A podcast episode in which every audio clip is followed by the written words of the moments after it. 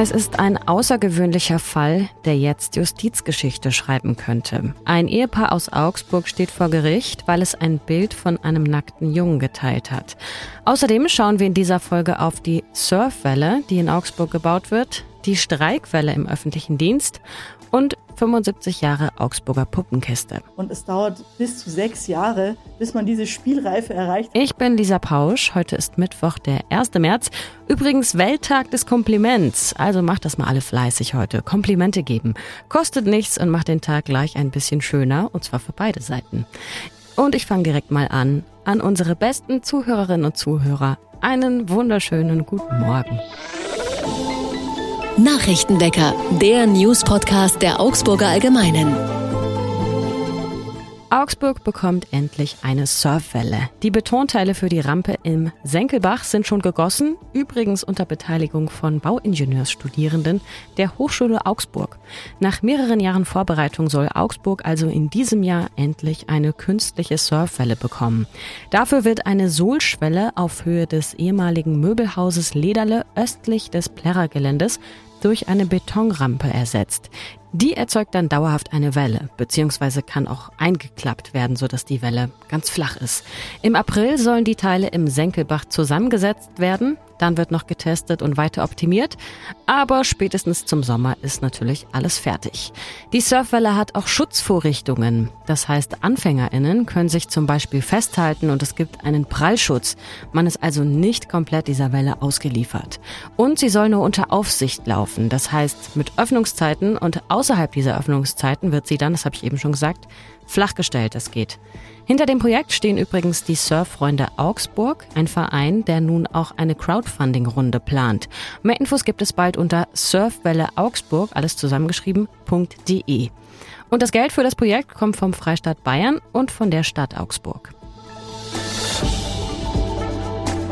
Ein 80-jähriges Ehepaar steht in Augsburg vor Gericht. Es geht um ein Foto aus dem Internet. Darauf zu sehen ist ein nackter Junge, etwa zwei bis drei Jahre alt, der in der Hand eine Kneifzange hält, und zwar neben seinen Genitalien. Der Text dazu, der kommt erst mal weg, dann gibt es später kein Problem. Ist es nur ein Meme, das man je nach Geschmack lustig finden kann oder eben auch nicht? Oder ist es eine Darstellung von Kindesmissbrauch, sogenannter Kinderpornografie und damit ein Verbrechenstatbestand? Von dieser Frage hängt ab, ob das Ehepaar freigesprochen wird oder aber mindestens ein Jahr Freiheitsstrafe bekommt. Vor einem Jahr hatte der Mann das Bild per WhatsApp an zwei Empfänger geschickt. Seine Frau war eine von ihnen. Die hat das Bild dann als Symbolbild auf ihr Tablet geladen. Der Grund, in der Familie hatte es Nachwuchs gegeben und das Ehepaar fand das Bild, eigenen Angaben zufolge, eben amüsant in diesem Kontext. Wie landete das Bild aber vor Gericht? In den USA sind Messenger-Dienste dazu verpflichtet, verdächtige Fotos den US-Behörden zu melden. Die leiten die dann mit den jeweiligen Nutzerdaten den Polizeibehörden im jeweiligen Herkunftsland weiter. So ist dieses Foto auch in Deutschland gemeldet worden. In Deutschland landete das Bild nämlich beim Bundeskriminalamt. Und durch die Verschärfung des Paragraphen 184b, bei dem es um die sogenannte Kinderpornografie geht, ist auch mindestens eine Freiheitsstrafe von einem Jahr vorgesehen. Es gibt also in solchen Fällen keine sogenannten minderschweren Fälle, für die es dann eine Ausnahme und zum Beispiel nur eine Geldstrafe gibt. Aller Voraussicht nach wird nun das Schöffengericht in Augsburg auch das Bundesverfassungsgericht anrufen. Der Verteidiger des Ehepaars hat den Antrag gestellt, das Verfahren auszusetzen und ihm dem höchsten Gericht vorzulegen. Er sagt, es handelt sich um eine Karikatur, die nicht für die sexuelle Erregung geteilt wurde. Der Fall könnte also ziemlich bald Justizgeschichte schreiben. Die Streiks im öffentlichen Dienst gehen weiter. In Augsburg und in Bayern beteiligen sich heute auch die Auszubildenden an den Streiks. Und heute streiken auch MitarbeiterInnen im Sozialreferat und im Jobcenter. Der Demozug trifft sich um 9 Uhr am Prinzregentenplatz und zieht dann zum Königsplatz. Am Freitag gibt es dann eine ungewöhnliche Aktion von der Gewerkschaft Verdi gemeinsam mit den KlimaaktivistInnen von Fridays for Future. Beide hatten Demonstrationen angekündigt und haben sich nun zusammengetan.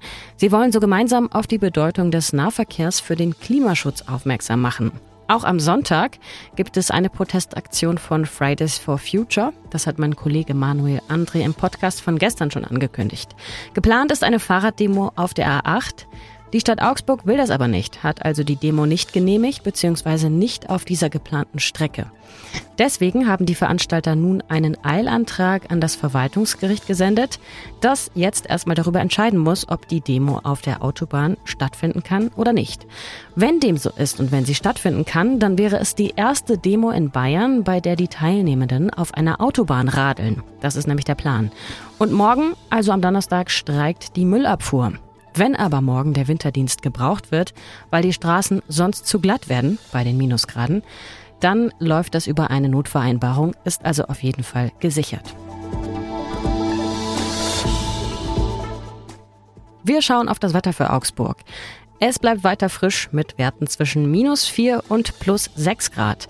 Am Vormittag ist es heute stark bewölkt, aber trocken. Am Nachmittag kommt auch hier und da mal ein bisschen Sonne durch. Kuckuck, grüßt euch! Das hier ist Klaus Marschall, der Chef von der Puppenkiste und die Stimme vom Kasperle. Die Puppenkiste feiert nämlich seit dem 26. Februar ihren 75. Geburtstag. Meine Kollegin Veronika Lindner hat dazu einen Text geschrieben. Hi Veronika. Hallo Lisa. Drehen wir mal die Zeit zurück für alle Leute in Augsburg, die das vergessen haben oder noch nie sich damit beschäftigt haben. Äh, wie ging es los mit der Puppenkiste? Ja, das ist das Interessante daran, dass diese wunderschöne Geschichte der Puppenkiste mit all ihren Erfolgen eigentlich in sehr düsteren Zeiten begann. Damals war Walter Oehmichen ähm, am Stadttheater hier angestellt als Oberspielleiter, aber er hatte sich sogar in diesen Kriegszeiten schon nebenbei auch ein kleines Puppentheater aufgebaut. Und da hat er natürlich auch nicht nur seine eigene Familie bespaßt, seine beiden Töchter, sondern auch äh, Mitglieder des Theaters. Dann allerdings äh, fielen die Bomben auf Augsburg. Es ist auch für die Stadt an sich ein besonderes Datum, diese Bombennacht. Äh, da starben etliche Menschen dabei und die Stadt, so wie man sie kannte, verlor auch da eigentlich ihr bekanntes Gesicht. Ähm, auch das Theater brannte nieder und ja, auch darin das kleine Puppentheater von Walter Oehmichen. Wie hat er denn überhaupt seine Puppen gebaut und bekleidet, wenn gar nicht alles an Material auch und Werkzeug vorhanden war? Material war natürlich äh, rar gesät und äh, schwer zu finden, das ist ganz klar. Aber ähm, tatsächlich als Soldat, äh, er wurde auch in äh, zum Kriegsdienst einberufen. Da lernte er gerade in einem Lazarett, in dem er sich befand, in Darmstadt, einen anderen jungen Mann kennen, der selbst Puppenspieler war. Und der hat ihm dann mit einfachsten Mitteln offenbar beigebracht, wie man aus wenig Holz ein Wesen, ein lebendiges Wesen schnitzt, das äh, wirklich, ja, eben auch mit den einfachsten Mitteln lebendig wird. Und was für Stücke haben Sie denn dann gespielt in Kriegszeiten? Es ist ja irgendwie schon auch ein krasses Bild, mitten in Trümmern oder in Kriegszeiten so ein lustiges Puppentheater stehen zu haben. Ja, auch äh, Klaus Marschall, der Chef der Puppenkiste, konnte mir bestätigen, dass da sein Großvater etwas Außergewöhnliches für diese Zeit aufgebaut hat. Und klar, Puppenspiel, das hatte dann gerade nach dem Krieg, als die Puppenkiste 1948 da ganz feierlich eröffnet wurde, manchmal auch ein kleines bisschen was mit Weltflucht zu tun, dass man diesen Krieg vergessen wollte, der so kurz zurücklag und da eine andere Welt präsentiert hat. Bei der Premiere zum Beispiel, bei der ersten Uraufführung war es der Kater Mikesh, der da auf der Bühne stand. Also eigentlich ein sehr klassisches Märchen. Und ich, natürlich war das auch äh, eine gewisse Verzauberung.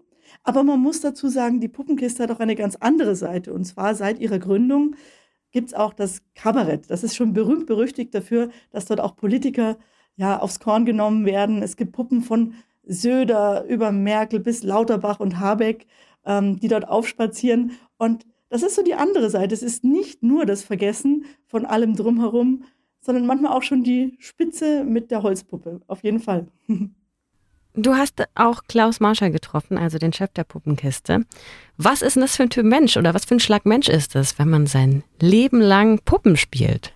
Ich hatte jetzt nur das kurze Privileg, mal ihn kennenzulernen. Ich kenne ihn jetzt noch nicht so lange, aber ich würde behaupten, es ist ein Mensch mit sehr viel Humor.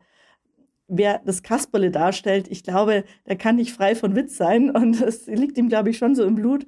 Und was ich so mitbekommen habe, es erscheint mir ein sehr starker Familienmensch zu sein, denn auch seine Kinder arbeiten jetzt schon an bei der Puppenkiste, stehen da selbst auf der Spielbrücke und bewegen die Puppen oder auch weiter hinter den Kulissen in der Verwaltung.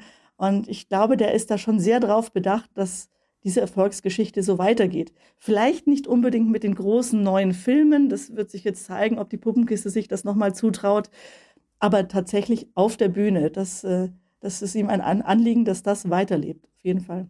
Klaus Marschall war übrigens auch zu Gast in unserem Podcast Augsburg, meine Stadt. Und die Folge geht am Donnerstag online.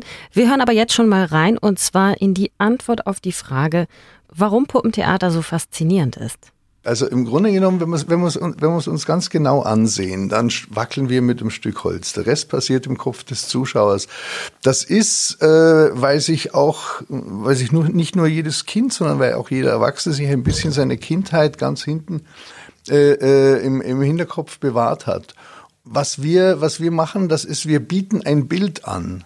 Ja, wir bieten ein Bild an. Es ist dann einfacher, die eigene Fantasie dazuzunehmen, als wenn sie es aus dem Nichts quasi machen. Also an dich, Veronika, die Frage. Ähm, hat er dir auch gesagt, was man zum Puppenspielen braucht? Braucht man eine Ausbildung? Braucht man Talent? Wie kommt man da überhaupt hin? Man braucht eine gründliche, gründliche Ausbildung und erst nach circa drei Jahren darf man eine Nebenrolle vielleicht mal übernehmen ähm, an den Fäden. Und es dauert bis zu sechs Jahre, bis man diese Spielreife erreicht hat, auch mal als eine Hauptfigur da mitzuspielen. Also das ist schon ein langer, mühseliger Weg. Es verlangt Fingerfertigkeit, betont Herr Marschall immer wieder. Das ist klar, das ist ganz naheliegend. Aber ein Satz, den ich auch ganz nett fand, er meinte, man muss sich gut riechen können. Man arbeitet da sehr, sehr eng mit Kollegen auf der Spielbrücke zusammen. Man steht dort oben und reicht sich die Puppen weiter und ist da in Action auf engstem Raum. Und ich glaube tatsächlich, dass man das sowohl im übertragenen Sinn als auch im wörtlichen nehmen kann. Man muss sich riechen können. Danke, Veronika. Bitteschön. Was sonst noch wichtig wird? Heute endet die Testpflicht in Gesundheitseinrichtungen. Auch die Maskenpflicht ist damit aufgehoben für Beschäftigte in Praxen, Kliniken und Pflegeeinrichtungen und auch für die Bewohnerinnen in Pflegeheimen. Wie soll eine feministische Außenpolitik aussehen? Dazu nehmen Außenministerin Annalena Baerbock und Entwicklungsministerin Svenja Schulze heute Stellung. Beziehungsweise stellen sie heute erstmal in ihren jeweiligen Ministerien die Konzepte für eine solche stärkere feministische Politik vor.